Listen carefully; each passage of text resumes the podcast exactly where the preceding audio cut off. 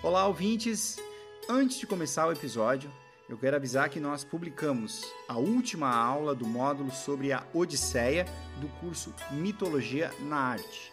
Então, quem nos apoia na modalidade Deus, de 40 reais por mês, tem um curso completo sobre o clássico de Homero, narrado pelo professor Moreno, que mostra, ao longo da história, os principais quadros e obras de grandes artistas que retrataram um livro. Quem nos apoia na modalidade Deus tem acesso ao curso Mitologia na Arte, que conta com outros três módulos. Tem um sobre toda a saga de Troia, que inclui também a Ilíada. Tem um módulo sobre os heróis, que nós já narramos aqui nos episódios, mas lá você tem mais detalhes e, é claro, as obras de grandes artistas, como eu falei. E um módulo sobre os amores de Zeus com mortais, que povoaram, como já mostramos aqui, grande parte dos mitos gregos. Além do curso, quem apoia também tem direito a PDFs com conteúdos exclusivos de todos os episódios. São mais de 50 documentos com quase 200 textos para você se aprofundar em mitologia. Como a gente sempre diz, esse podcast é feito com muito amor e carinho por nós, mas dependemos exclusivamente do apoio dos ouvintes. Então, se você gosta do nosso podcast, se você quer que este podcast siga por mais tempo, e nós temos muita história para contar ainda, então considere apoiar em noitesgregas.com.br barra apoiar. O link também está na descrição de todos os episódios do Noites Gregas, inclusive este que você está ouvindo agora. Caso você queira apenas nos ajudar pontualmente, pode também fazer um Pix em qualquer valor para a chave noitesgregas.gmail.com. Mais uma vez, muito obrigado pela sua audiência e tenha um bom episódio. Salve ouvintes! Este é o podcast Noites Gregas e você ouve agora a mais uma Hora do Oráculo. Meu nome é Felipe Speck e hoje você vai conhecer as Erinhas. As Erinhas são personagens misteriosas, punitivas, que representam, digamos assim, a justiça natural na sua forma mais bruta. As Erinhas elas são invocadas quando uma vítima clama por vingança, elas atuam com uma violência silenciosa, atormentando com culpa e remorso as pessoas a quem ela persegue. O professor Moreno conta nesta hora do oráculo as principais histórias em que as Eríneas aparecem na mitologia e explica como essa entidade acompanhou a evolução da civilidade na Grécia. E de tão poderosas, o Heráclito, aquele famoso filósofo pré-socrático, eh, disse certa vez que as eríneas corrigiriam o próprio Sol se ele se desviasse do seu próprio curso. Nós vamos entender por que neste episódio.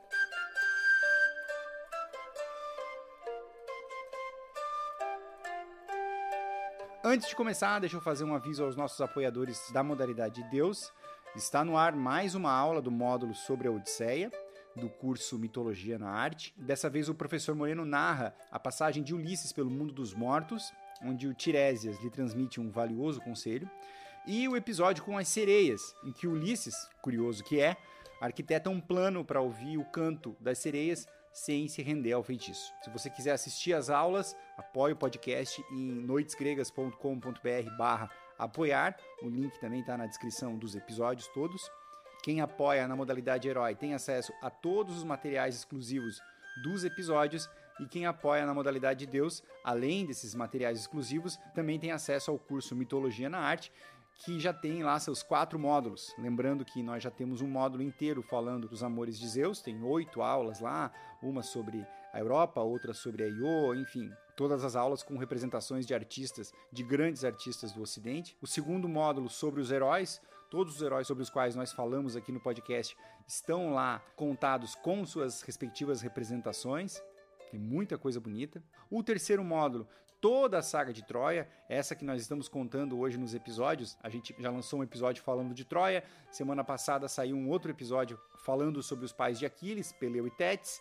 E na semana que vem vai sair um episódio falando sobre o casamento de Peleu e Tétis e sobre o pomo da discórdia. Quem é assinante da modalidade de Deus pode assistir às aulas que contam toda a saga de Troia do começo ao fim. E o módulo agora em andamento, que é a Odisseia, já tem sete aulas lá Quem apoia o podcast tem acesso a todos os conteúdos que vieram e todos os que virão. É isso. Um bom episódio, pessoal.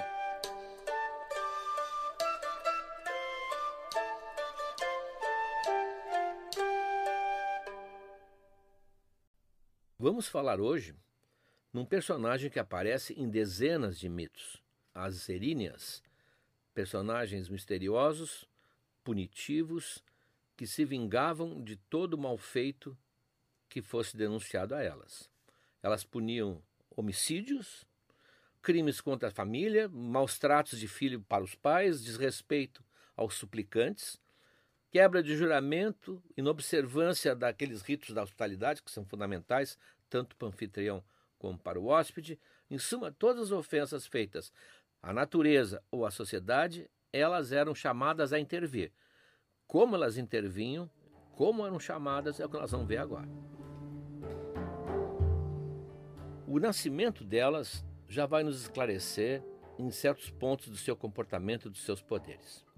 Há várias versões, como todo mito, para o nascimento dessas criaturas. Uns dizem que elas seriam filhas de Nix à noite, outras seriam filhas de Crono e de Gaia, ou Geia, a terra. Outros que seriam filhas de Hades, o senhor do mundo dos mortos. Mas todas essas hipóteses perdem para a hipótese do Exíodo, que na teogonia ele estabelece a versão mais coerente, que elas teriam nascido naquele período prévio da mitologia, quando estavam se formando os deuses, anterior ao Olimpo, anterior a Zeus, portanto, no tempo ainda de Urano, de Gaia, no tempo que o mundo e o cosmos estavam se formando. As circunstâncias do seu nascimento explicarão por que elas são as deusas da vingança, as deusas da maldição. Nós temos que voltar àquela narração que vimos do Exíodo sobre a formação do mundo divino. O casal primordial, no caso, que era Urano e Gaia. Eu vou usar Gaia, mas já usamos aqui Gé também, pode ser. Esse casal primordial, ele vai ter a responsabilidade de criar várias entidades importantes. Os titãs todos são filhos deles. Ah, os ciclopes, não a, o ciclope mal da Odisseia, mas os ciclopes, os personagens que têm um olho só e que trabalham como ferreiros ajudantes de Hefesto. E três gigantes impressionantes mencionados num dos últimos episódios, os Hecatônquiros. São gigantes que têm 100 mãos, 100 braços, 100 mãos, portanto, e são de dimensões espantosas.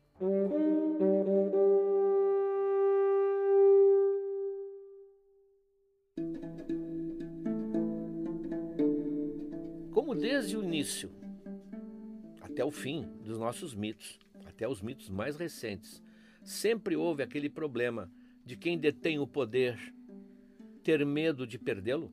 Isso, no caso da Grécia Antiga, era geralmente referente ao filho que pegaria o poder do pai.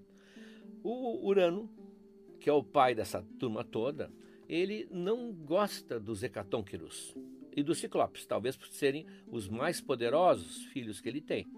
Enquanto os titãs, que são 18 ou 20, eles não oferecem grande perigo para a sucessão.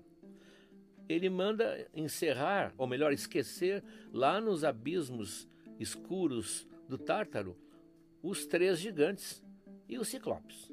Eles estão fora de circulação. Ora, a mãe Gaia, assim como mais tarde a Réia, que a mãe de Zeus vai também defender os filhos, a mãe não se conforma com isso e ela não está de acordo com a espécie de ditadura doméstica que Urano exerce na sua casa. E ela resolve então comandar uma espécie de revolta sutil, mas eficiente, para apiá-lo do poder. Um dos seus filhos, um dos titãs, é o Crono, que nós já vimos já nos primeiros episódios, que vai ser o pai de Zeus. E o Crono é um dos titãs mais valentes, mais corajosos, ele tem mais iniciativa que os outros e ela o escolhe para ser o agente dessa revolta doméstica. Ela consegue uma foice especial feita de um aço adamantino, como diz a história do Exíodo, e prepara uma emboscada para o marido. Quando o marido, o Urano, desce, porque ele é o céu, desce para acasalar com a terra, como ele sempre fazia, está de emboscada o Crono, que subitamente aparece e com um golpe só ele decepa a genitália do pai.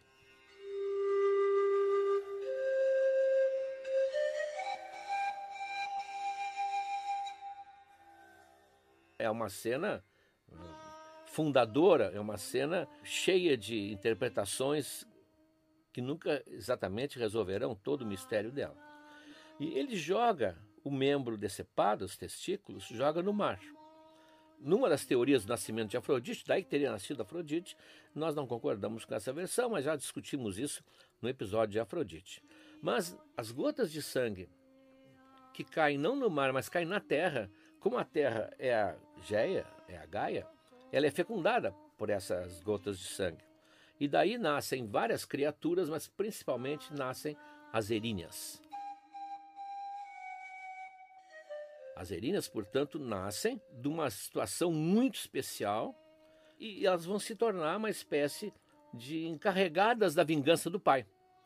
O pai amaldiçoa o Crono, evidentemente, e as encarregadas de fazer essa maldição se cumprir serão elas, e isso vai passar a ser a sua característica para o resto da sua existência. Ora, estamos discutindo um período, se é que a gente pode colocar períodos na mitologia, mas na narrativa dos deuses gregos, estamos dentro de um pré-Zeus. Ainda não existe Zeus. Eles não nasceram ainda. Estamos antes, antes de nascer os Zeus. Então elas, as eríneas, são divindades pré-olímpicas, como se chama. O nome seria ctônicas, ah, da Terra. São divindades como a Mãe Terra também. E quando surgir Zeus e seus irmãos, e surge aquela nova ordem, que é a ordem patriarcal do, do Olimpo, que nós conhecemos desde Homero, desde o primeiro episódio a gente vem frisando que essa é a mitologia que trouxe narrativas, sendo elas da ordem antiga, como a própria Gaia, elas não obedecem a Zeus, mas mantêm com Zeus uma relação muito cordial e de respeito de ambas as partes. Eu digo Zeus, mas entenda-se todo o Olimpo. Eu lembro, por exemplo, o estabelecimento do oráculo de Delfos. Quando Apolo e Artemis, os dois deuses, irmãos gêmeos, os deuses do arco, fogem com a sua mãe, a Leto, da perseguição de Hera, que não queria que eles nascessem, eles vão para a direção de Delfos e lá são atacados por uma gigantesca serpente, a Piton, que Apolo, evidentemente, liquida com as suas flechas sem grande dificuldade. E ali vai estabelecer o oráculo de Delfos, que passa a ser o centro de operação do Apolo. Mas Zeus o chama e diz: Olha, temos um problema. Aquela região era uma região dedicada à Mãe Terra.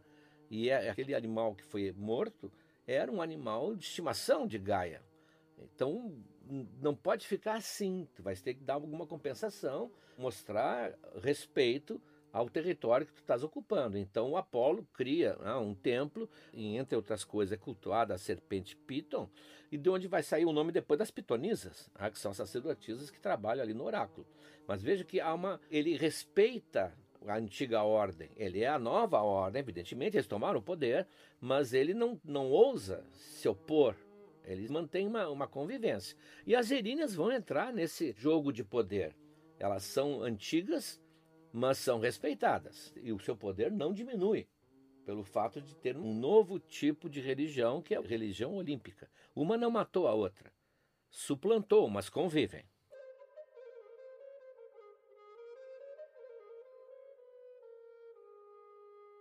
Qual era a sua aparência? É evidente que a sua aparência, nós estamos falando de uma imaginação criadora dos gregos. Ninguém viu jamais uma erínia, nem se imagina que elas andassem no planeta. Como é que eles imaginavam as eríneas? Assim como é que nós imaginamos o Saci? Monteiro Lobato, quando tinha um programa de rádio, fez uma belíssima enquete sobre como é que eles imaginavam o Saci. E apareceram muitas formas de imaginar esse nosso personagem na nossa mitologia. Bom, as eríneas elas, pela própria atividade, que é uma atividade eh, séria, compenetrada, elas eram imaginadas como um ar solene, mas sinistro também.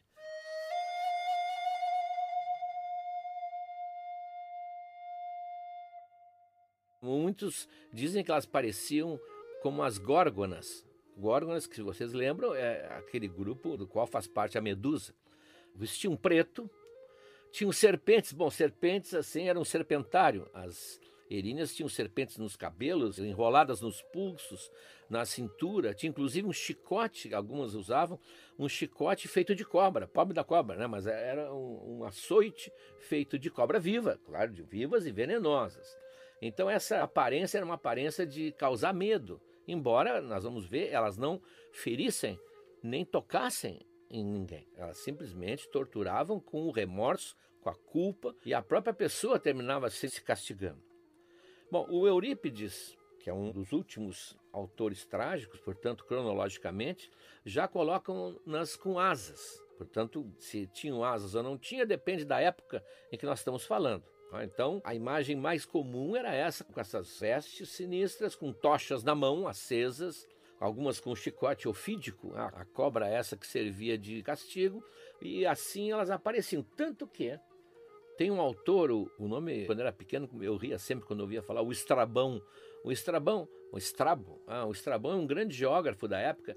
Ele uma hora fala nada sobre as eríneas, nada especificamente sobre as eríneas, mas ele comenta pessoas de uma região que ele foi que vestem capas pretas, diz ele. Elas vestem capas pretas, vão vestidas com túnicas que chegam até os pés, com cinto em volta do peito, andam com um cajado e parecem as eríneas das tragédias. Então, nesse comentário, a gente fica sabendo como é que as eríneas apareciam em cena, que é o que nós podemos ter. Bom, é bom lembrar que quando eu falo mitologia grega, nós não estamos falando de uma fatia cortada num determinado momento do tempo.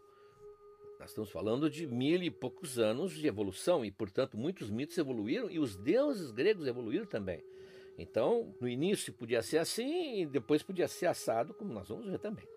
O nome que elas tinham, qual era o nome pessoal, quantas eram, isso também nunca houve um acordo. Homero fala nas eríneas, é claro, mas não sabe que número teriam. Uns dizem duas, outras três, outras infinitas. Os nomes não tem nome, eles simplesmente mencionam. O Exildo também, o próprio Exildo. Nas tragédias também não tem nenhum nome particular. São eríneas, nenhum é mencionado. Quando vem Roma, que é depois, sempre lembre que Roma vem depois da Grécia, embora tenham convivido alguns séculos, a cultura romana surge depois ah, que a da Grécia começa a decair. Lá em Roma já dão nomes. Virgílio, que é o autor da Eneida, diz que os nomes das eríneas, que lá eram chamadas de fúrias, até o nome é significativo, né? as fúrias, eram três, primeiro, e que o nome era a Tisífone, Alecto, e a terceira, ora, ora, ora, Megera. Daí que vem a Megera, o nome que a gente usa. A Megera era uma das três fúrias. Também não tinha um número definido. Em Atenas, no sopé do Areópago, havia um santuário dedicado às Eríneas, nós vamos logo ver porquê, e havia duas imagens apenas. Então, esse número era completamente variável. O número de três, tenho certeza que foi estabelecido para aquela magia do número 3. Nós temos as três graças, as três górgonas, as três greias, aquelas velhas que tinham um dente só e um olho só, que nós vimos na história do Perseu, o cérebro com essas três cabeças, as três deusas do julgamento de Paris, os três mosqueteiros, os três porquinhos, os três patetas, as três mulheres de sabonete araxá, como dizia o Manuel Bandeira. Então, essa regra imbatível do três fez o Virgílio pensar em 13 e a tradição aceitou. A tradição sempre aceita de todas as hipóteses a que lhe parece mais coerente. É o famoso filtro que a história faz. Como elas representam uma espécie de justiça natural, uma vítima de injustiça pode sempre invocar as eríneas. Ou uma pessoa que está morrendo pode pedir que elas o vinguem. Ou um pai pode amaldiçoar o filho porque ele o tratou mal ou o abandonou, não quis alimentá-lo, invocando as eríneas. Então sempre elas vão fazer aquilo para o qual elas nasceram. Vingar, fazer acontecer maldições e acusações. Elas querem restabelecer a ordem. Ninguém sairá impune. O castigo delas não era um castigo como se podia imaginar, com garras, com bicos, com ferimentos, elas não feriam ninguém, elas não tocavam, aliás, em ninguém. Era atormentar a pessoa com a sua culpa de tal maneira que ela não aguentava mais. Nós vamos ver vários personagens que sofrem com isso. Eles não têm como se livrar, aquela presença constante delas, chamando, lembrando-o do crime que ele cometeu. Sartre vai mais tarde representar as eríneas como as moscas, lemuche, as moscas, a famosa peça que a gente conhece. Os crimes que ativavam, como nós vimos, a ação das eríneas eram muito variados. Um deles, por exemplo, era o desrespeito do filho aos pais ou a traição do filho aos pais. Vou dar um exemplo que passa despercebido quando a gente lê a Odisseia, por exemplo. Na Odisseia, os pretendentes querem casar com Penélope. Penélope não está certa de que Ulisses está morto, e aliás, nós sabemos não está. E o filho, Telêmaco, tem que fazer um trabalho diário de enfrentar a ira dos pretendentes que estão lá furiosos, não por serem maus, mas porque eles estão lá julgando que o marido daquela mulher está morto há muito tempo e não teria razão para ela estar ali. Pela lei doméstica da Grécia, ela, se é viúva, ela tinha que ter voltado para a casa do pai, o Icário, e lá o pai dela então decidiria o futuro dela, porque é assim que funcionava a sociedade. Ela, no entanto, não volta para a casa do pai, continua ocupando o lugar de rainha de Ítaca, mas por um rei que, segundo eles, estaria morto. Então o Antino, que é o principal dos pretendentes, diz para o Telêmaco: Olha, nós, nós não vamos sair daqui. Eu sei que nós estamos incomodando, nós estamos aqui há anos acampados aqui, liquidando com as reservas de comida, de vinho, de azeite do teu pai. Mas só vamos sair quando Penélope for para a casa do pai dela. E aí lá se decida, nós vamos fazer propostas, vamos conversar com ele, mas assim não dá. E aí a resposta do Telêmaco que eu vou ler para vocês.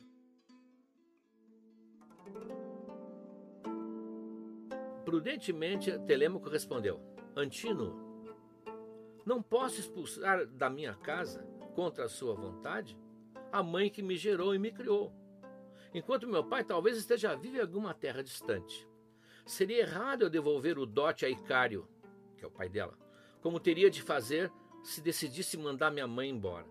Ela sofreria nas mãos do pai dela, e os deuses me enviariam outros sofrimentos, pois minha mãe, ao partir, invocaria contra mim as eríneas vingadoras. O respeito filial está amparado pelas eríneas. Um caso bem simples assim. É bom lembrar que elas não eram vigilantes obsessivas da vida humana aqui embaixo. Elas tinham que ser invocadas, quase como bombeiros. Elas estavam sempre em stand-by lá no Tártaro, onde elas moram, e assim que alguma pessoa, alguma coisa chamasse a atenção delas por um mal feito, elas imediatamente ativavam a sua equipe. Isso está bem claro na famosa lenda da morte do poeta Íbico. O poeta Íbico existiu realmente, mas a morte dele se tornou uma lenda. Ele estava atravessando uma região solitária da Grécia e quando ele é interceptado por bandoleiros, salteadores de estrada. E ele implora que não matem, que levem o que ele tem, mas os bandoleiros, talvez para não ter não haver reconhecimento, vão matá-lo.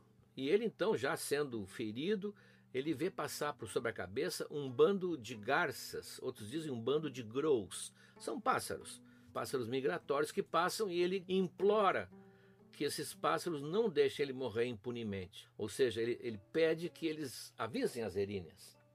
E realmente avisaram. Os criminosos, dias depois, na cidade já, na cidade de Corinto, que se trata, ele vem passar um bando de aves iguais. E um deles diz: Olha lá, as aves do Íbico. E aí alguém ouve, a frase é investigada e eles são descobertos e executados. As eríneas, elas não agem, elas têm agentes que farão por elas o que deve ser feito, mas elas providenciam. As providenciam. Uma vez registrado no livro das eríneas, o culpado vai ter que ser punido ou vai ter que expiar a sua culpa. Havia uma forma de expiação. No começo, não. No começo, as erinas eram impiedosas, inclusive não levavam em consideração atenuantes, o acaso, não tinha isso. O Édipo, por exemplo, que nós vamos ver mais tarde, mas que vocês conhecem, ele mata o pai sem saber que é o pai, é uma briga na estrada, casa com a rainha viúva, que é a mãe, que também não sabe que é a mãe, e não tem culpa, porque ele completamente não sabia de nada, mas ele vai ser culpado. Ah, ele não poupa. Mas com o tempo, elas começam a aceitar aquela tradição que o grego tinha da, da purificação.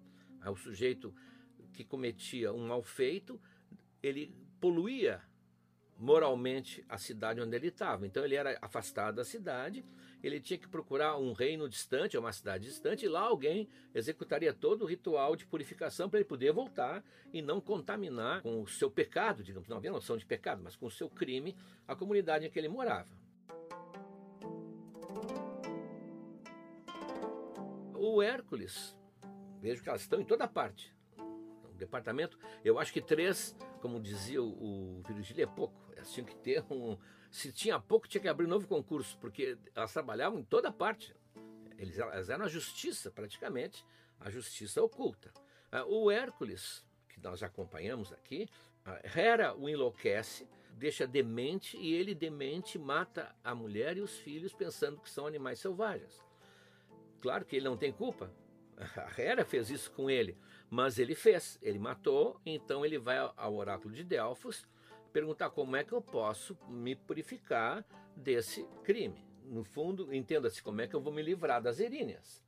E a resposta do oráculo, que é através de Apolo, ele vai ter que se apresentar a Euristeu, que era o primo dele, aquele primo medíocre e rancoroso, que vai lhe propor os 12 trabalhos de Hércules. Os 12 trabalhos de Hércules são uma expiação por um crime que ele cometeu e que ele tem que limpar, digamos assim, a sua ficha.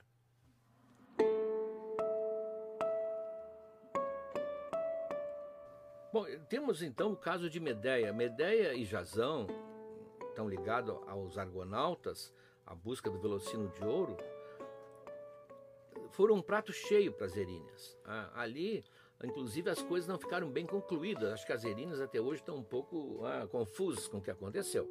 Porque na hora de fugirem lá da Cólquida, com o velocino de ouro, Jazão traz a Medeia para casar com ela. Mas como estão sendo perseguidos de perto por navios ah, do rei Aetes, a Medeia, surpreendentemente, mata o irmão que está com ela, o Opsirto, ah, mata, esquarteja e joga os pedaços no mar, fazendo com que os navios perseguidores se atrasem para poder juntar os despojos do menino, é um rapazote, para poder fazer um funeral digno. E com isso eles ganham tempo para escapar.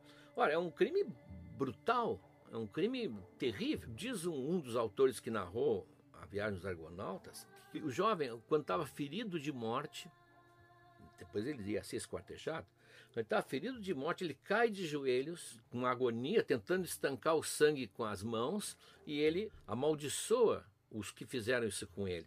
Ou seja, Medeia está, nesse momento, já na lista das eríneas. Amaldiçoa a Medeia e morre, é esquartejado, o crime continua, mas a Medeia sabe. Ela sabe tanto que eles saem dali, daquele, daquela perseguição, e vão até a ilha de Circe, porque ela é sobrinha de Circe. Circe é feiticeira. E a Circe, então, faz tudo que pode para purificá-la. Tem sacrifícios, tem um ritual certo, tem uma série de libações feitas a Zeus para que Zeus se apiede dela e para que as Eríneas relaxem a perseguição. Aparentemente tinha dado certo, mas não deu certo. O crime da Medeia não se purifica assim, tão simples assim. Então, ela continua a história dela, que vocês devem ter visto naquele episódio especial para ela. Continua a história dela, o Jazão ameaça abandoná-la e ela então vai matar os filhos. Ah, vai matar os filhos. E, segundo um autor romano que escreveu também uma Medeca, o Sêneca, ah, um dos grandes pensadores romanos, que escreveu também tragédias, segundo o Sêneca, na hora de matar os filhos, ela tem a seguinte fala. Aparenta estar olhando e enxergando alguma coisa, que o público não enxerga. Ela diz, para onde vai? Essa horda impetuosa de eríneas? A quem procuram? Contra quem elas estão preparando seus golpes flamejantes? Uma enorme cobra assobia, girando e contorcendo-se como um chicote. Quem Megera, é Roma, né? já tem nome, quem Megera procura com sua tocha mortal? De quem é aquela sombra que eu consigo ver vagamente com seus membros espalhados? É o meu irmão, e é o meu castigo que ele quer. Pagarei, sim, toda a dívida. Mergulhe o ferro em brasa nos meus olhos, rasga, queima, Vê, meu peito está aberto ao castigo, Eirinias. Quer dizer, ela sabe, ela vai fazer aquilo e depois vai continuar uma vida completamente turbulenta. Não quer dizer que as Eríneas uh, façam justiça imediatamente. Mas ela vai ser, ela vai ter mais coisa para pagar depois, ainda que além do irmão, ela matou os filhos, e isso vai somar na conta dela. E como nós vimos naquele episódio, ela não sai como heroína, nem sai como uma mulher que resistiu à sociedade, porque ela passou do limite várias vezes, e passou de um limite antigo, que é o limite das Eríneas.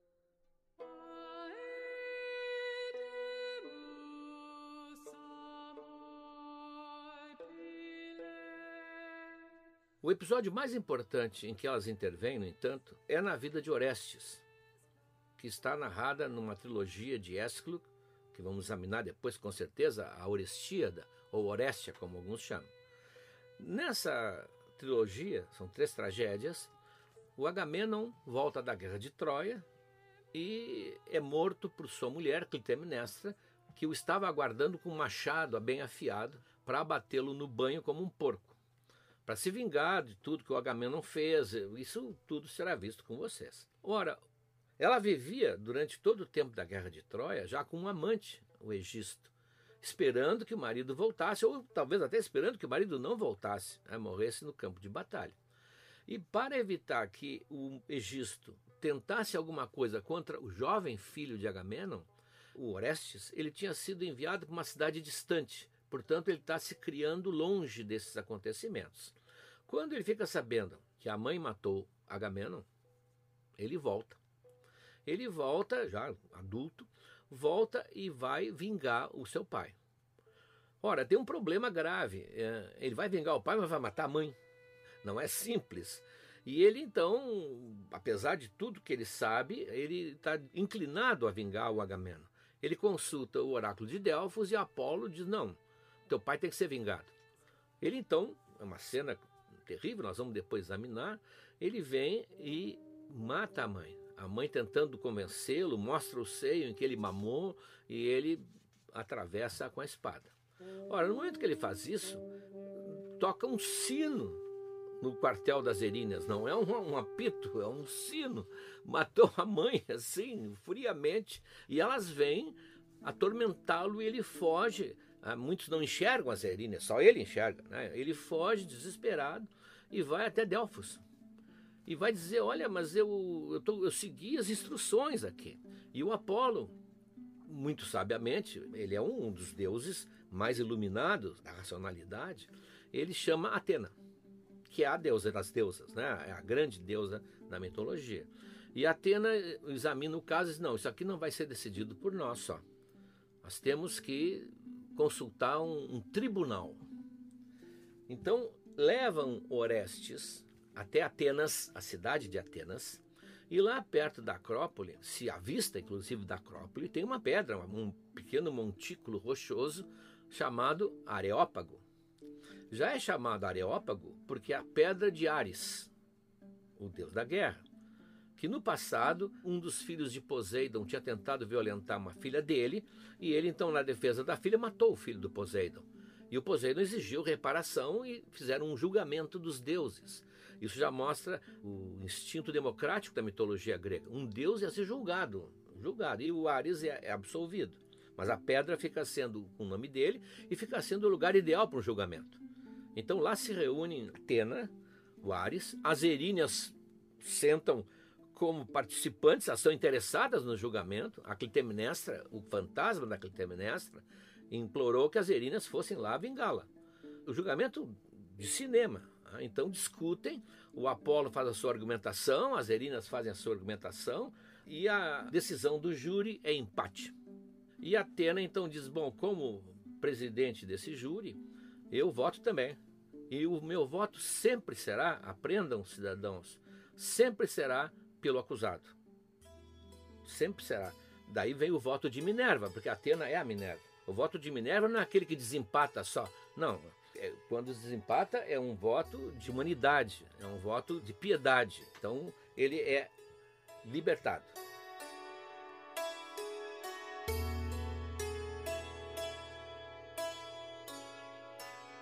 Ora, ele é libertado, mas com grande protesto, não sei se houve uma manifestação na porta, grande protesto das eríneas. Mas e nós?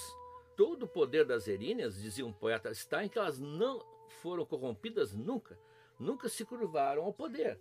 Ora, como é que agora elas vão abdicar das suas leis? Aí Atena, que é sábia, diz: não, vocês não vão perder. Vamos sim, porque o nosso respeito desaparece. Não, vocês vão passar a ser respeitadas por outra coisa. Agora, em vez de chamar vocês de Eríneas, que é um nome que causa terror em todo mundo, você passa a se chamar de Eumênides, as benfazejas. E vocês vão ser cultuadas aqui no Areópago. Embaixo haverá uma espécie de santuário onde vocês receberão todo o respeito da cidade de Atenas. Vocês passam a ser as guardiãs do direito, as guardiãs da justiça. Mas não mais essa lei em que um assassinato gera outro assassinato e gera outro assassinato. Não. Tudo passará pelo homem. Homens e deuses agora vão discutir a justiça. É, tanto que essa peça foi considerada o maior exemplo da democracia literária foi quando Ésquilo escreveu essa peça.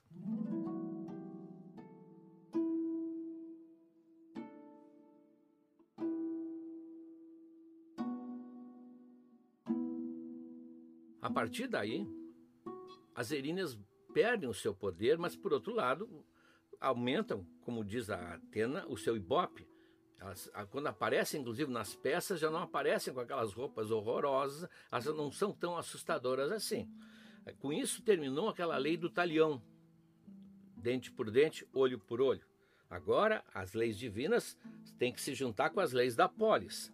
Diz um autor que, na verdade, elas essa troca de Eríneas para Eumênides representa uma mudança na consciência humana.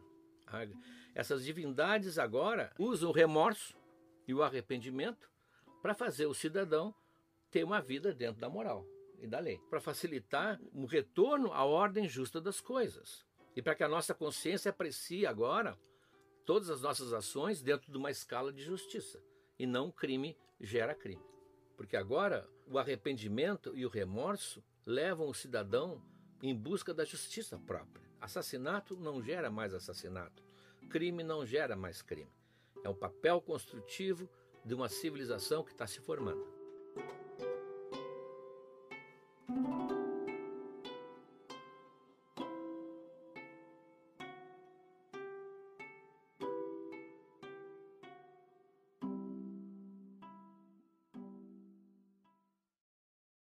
Olá, amigos.